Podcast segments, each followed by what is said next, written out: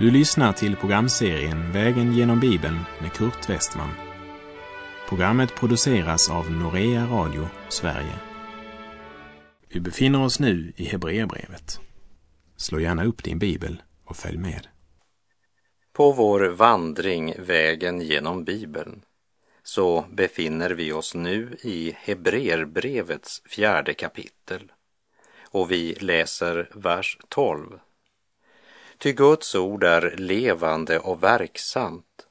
Det är skarpare än något tveeggat svärd och tränger igenom så att det skiljer själ och ande, led och märg och det är en domare över hjärtats uppsåt och tankar.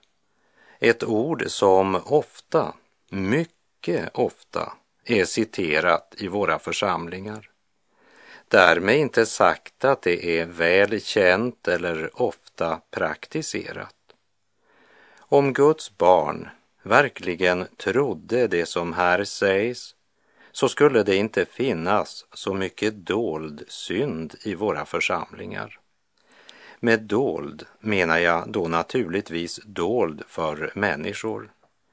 För den Gud som är en domare över hjärtats alla uppsåt och tankar. Han ser och vet allt. Inget är dolt för honom. Vers 12 börjar med ordet ty, vilket pekar tillbaka på det han tidigare har sagt.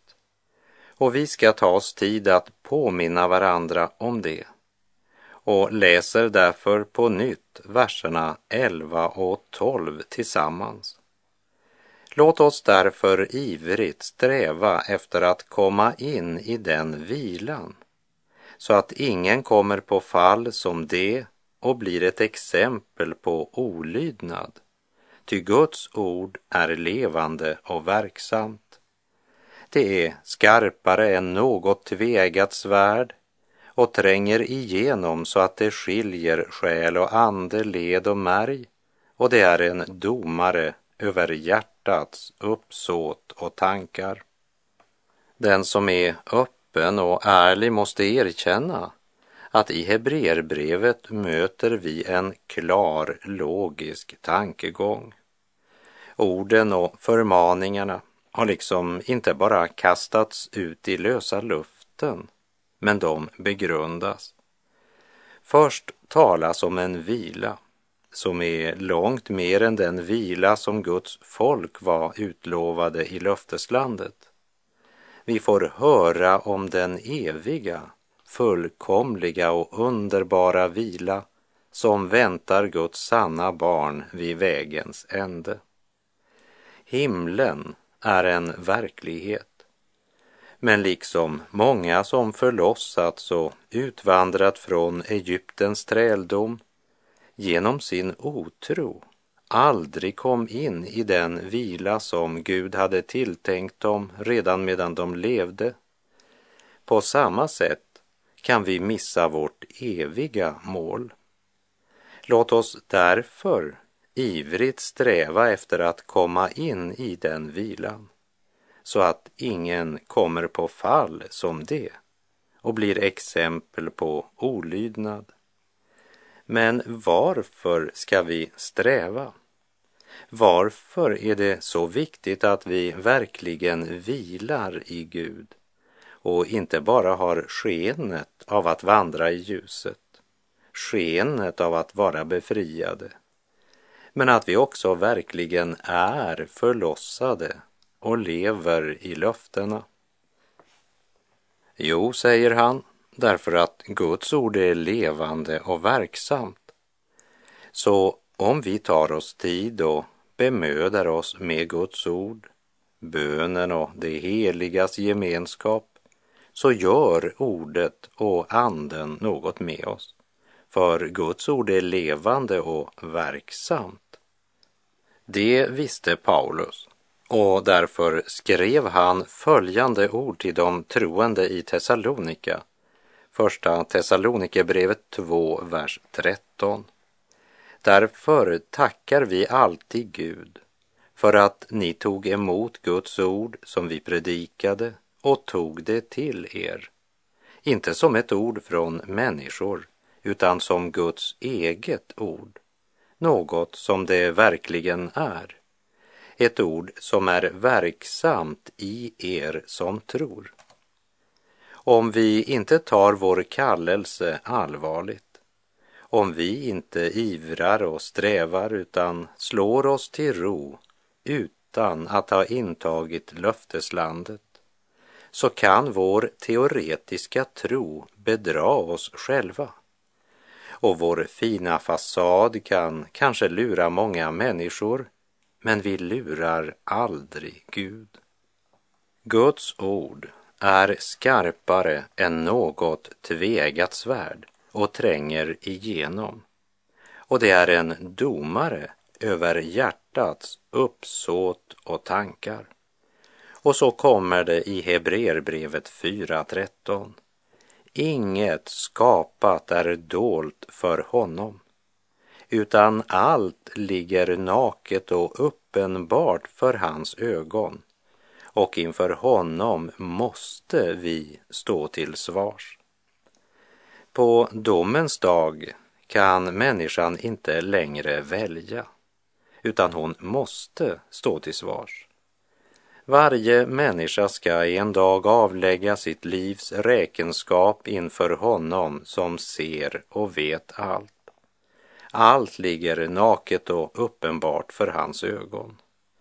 Därför kommer Hebreerbrevets författare med denna allvarliga uppmaning. Låt oss därför ivrigt sträva efter att komma in i den vilan så att ingen kommer på fall. Livet i Gud är mer än teorier och lärosättningar. Tron är något mera än att bara räkna något för att vara sant. Den som tror inrättar sitt liv efter det han har hört, kämpar trons goda kamp och strävar ivrigt efter att komma in i vilan, där man i tron intagit alla Guds löften, eftersom alla Guds löften i Kristus fått sitt ja och sitt amen. Och då blir både tron på Gud och vårt vittnesbörd mer än ord. Till de troende i Korint skrev Paulus i Första Korinterbrevet 2, vers 4 och 5. Och mitt tal och min predikan bestod inte i ord som skulle övertyga genom mänsklig visdom, utan genom en överbevisning i ande och kraft vi ville inte att er tro skulle bygga på människors visdom, utan på Guds kraft. Kraften kommer från Gud och den kommer till oss genom Guds ord i kraft av den helige Ande som uppenbarar Kristus för våra hjärtan. Ty Guds ord är levande och verksamt det är skarpare än något tvegat svärd och tränger igenom så att det skiljer själ och ande, led och märg. Och det är en domare över hjärtats uppsåt och tankar. Inget skapat är dolt för honom, utan allt ligger naket och uppenbart för hans ögon och inför honom måste vi stå till svars.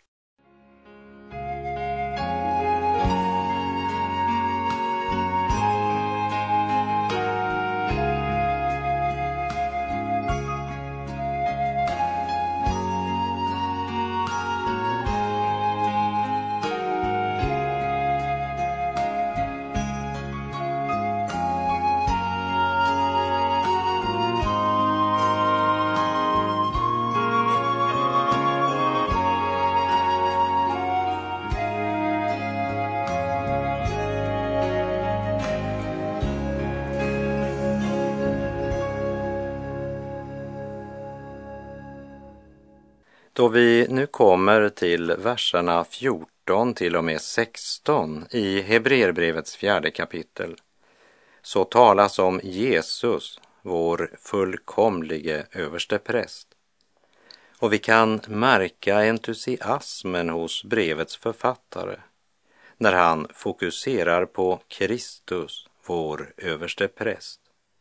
Och vi minns hur han redan i kapitel 3 utropade Därför, heliga bröder, ni som har fått del av en himmelsk kallelse, se på Jesus, den apostel och överste präst som vi bekänner oss till.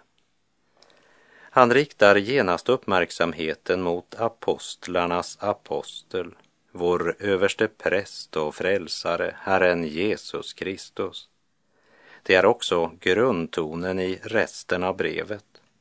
Orden barmhärtighet och hjälp strålar emot oss med en underbar värme och uppmuntrar oss att hålla fast vid vår bekännelse.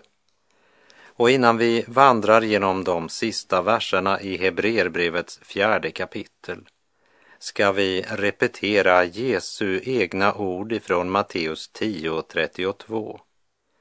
Var och en som bekänner mig inför människorna, honom ska också jag bekänna inför min fader i himlen. Tro och bekännelse hör samman. Och med bekännelse menar jag då både trosbekännelse och vittnesbördet i vardagen, där vi bekänner med vår mun att vi tillhör Jesus. Jag tror på Jesus. Liksom även vårt liv och våra handlingar ska visa vem som är Herre i våra liv. Också våra gärningar är en bekännelse. Frågan är bara, vem är det vi bekänner genom det vi gör och säger? Hebreerbrevet kapitel 4, vers 14. Då vi nu har en stor överste präst, Jesus, Guds son, som har stigit upp genom himlarna, så låt oss hålla fast vid vår bekännelse. Kristus är vår överste präst. Men eh, hedningarnas syn på prästämbetet har färgat vårt sätt att tänka när det gäller en präst. För en präst bland hedningarna åberopade sig ha någon mystisk myndighet som skulle vara nödvändig för att föra en människa in till Gud. Men en sådan hållning förnekar att Kristi verk är fullbordat och att prästadömet nu utgörs av alla troende. Sanningen om det allmänna prästadömet står mycket centralt i skriften. I Romarbrevet 3, vers 23 läser vi. Alla har syndat och saknar härligheten från Gud. Det vill säga, alla människor behöver en präst, en medlare mellan Gud och människa som kan föra oss in i gemenskap med Gud. Och denne medlare är Kristus, vår överste präst genom vilken alla som tror personligen har en banad väg in till Guds tron. Vi har en stor överste präst, Jesus Guds son, som har stigit upp genom himlarna. Låt oss då också bekänna honom och hans fullbordade verk och det allmänna prästadömet. Låt mig påminna om att Jesus inte var präst när han vandrade här nere på jorden. Och enda gången Bibeln nämner Jesus offra något, för eh, den syndfrie behövde aldrig frambära några offer för sig själv. Det var när han sa åt Petrus att fånga en fisk och ta guldmyntet ur fiskens mun så han kunde betala den bestämda tempelskatten från vilken prästerna var fritagna. Och jag tror att Jesus gjorde detta för att göra det helt klart att han inte var präst här på jorden. För att vara präst hade han varit tvungen att komma av Arons släkt, av Levi stam. Men Herren Jesus kom av Judas stam. Han tillhörde ingen prästsläkt. Han tillhörde en kungasläkt. När han var här nere på jord kom han som en profet som talade Guds budskap. Och han återvände till himlen som präst för att vara vår ställföreträdare och representant inför Gud. Han blev präst vid sin himmelsfärd. Här nere dog han för att frälsa oss och han lever vid Faderns högra sida för att bevara oss frälsta. Det är sant att när han var här nere på jorden så frambar han sig själv som ett levande offer på korset. Och att frambära offer var ju prästens uppgift. Men att vara präst och vara din och min representant, det måste han vänta med tills han återvänt till himlen. När Jesus på korset utropade det är fullbordat. Då brast förlåten i templet i två delar, uppifrån och ända ner. Vägen in till det allra heligaste var nu öppnad. Därför står det också i Hebreerbrevets tionde kapitel, verserna 19 till och med 21. Bröder, i kraft av Jesu blod kan vi nu frimodigt gå in i det allra heligaste på den nya och levande väg som han har öppnat för oss genom förlåten, det vill säga sitt kött. Vi har en stor präst över Guds hus. Vi lägger märke till att Hebreerbrevet 4.14 säger inte då vi nu har en stor överstepräst, Jesus, Guds son, som har stigit upp genom himlarna, så låt oss hålla fast vid vår frälsning. Men det står, låt oss hålla fast vid vår bekännelse, alltså vid vårt vittnesbörd om Jesus, Guds son.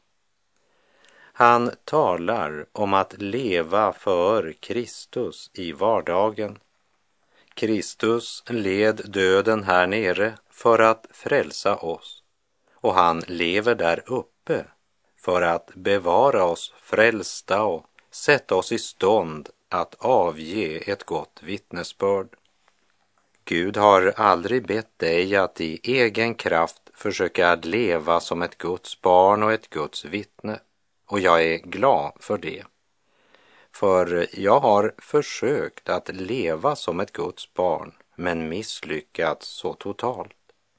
Det var då Jesus sa, ge mig lov att leva mitt liv i dig och genom dig. Ta emot vad jag är på samma sätt som du tagit emot vad jag har gjort. För om du, medan du var Guds fiende, blev försonad med Gud genom min försoningsdöd. Hur mycket säkrare ska du då inte bli frälst genom mitt liv när du nu är försonad? Låt oss inte fokusera så mycket på Kristi död att vi glömmer bort att förkunna vad Guds ord säger om Kristi liv. Jesus har stått upp från de döda han lever och är verksam just nu. Han vill leva sitt liv i dig. Romarbrevet 5.10 säger, ty om vi, medan vi var Guds fiender, blev försonade med Gud genom hans sons död, hur mycket säkrare ska vi då inte bli frälsta genom hans liv när vi nu är försonade? frälsta genom hans liv. Det står faktiskt det.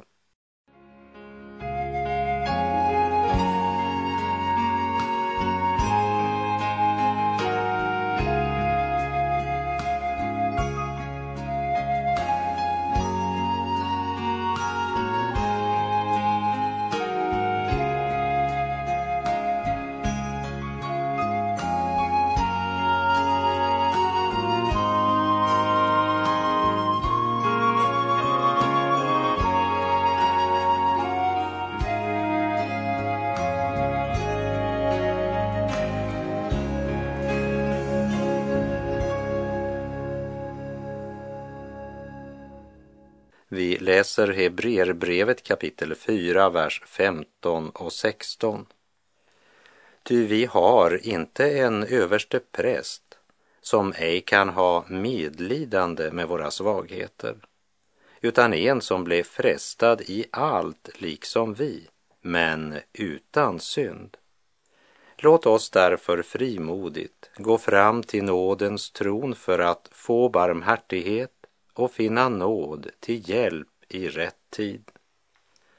Låt oss frimodigt gå fram till nådens tron.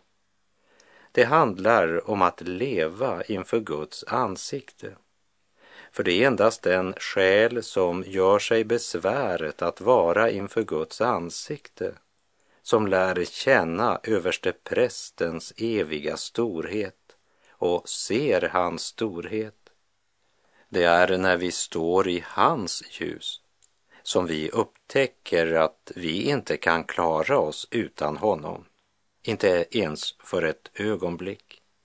Samtidigt så känner vi den gudomliga kärleksströmmen när vi får erfara att vi är genomskådade och ändå älskade. Ty vi har inte en överste präst som ej kan ha medlidande med våra svagheter, utan en som blev frestad i allt liksom vi, men utan synd. Det handlar inte om att Gud ser mellan fingrarna när det gäller synden, men det handlar om honom som på korset ropade, det är fullbordat.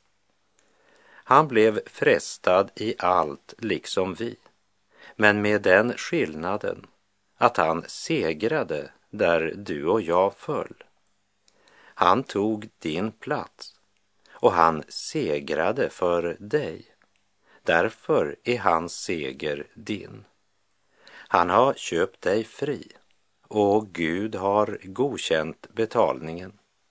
I Hebreerbrevets tredje och fjärde kapitel har vi hört om dem som blev liggande efter på vägen och aldrig nådde målet.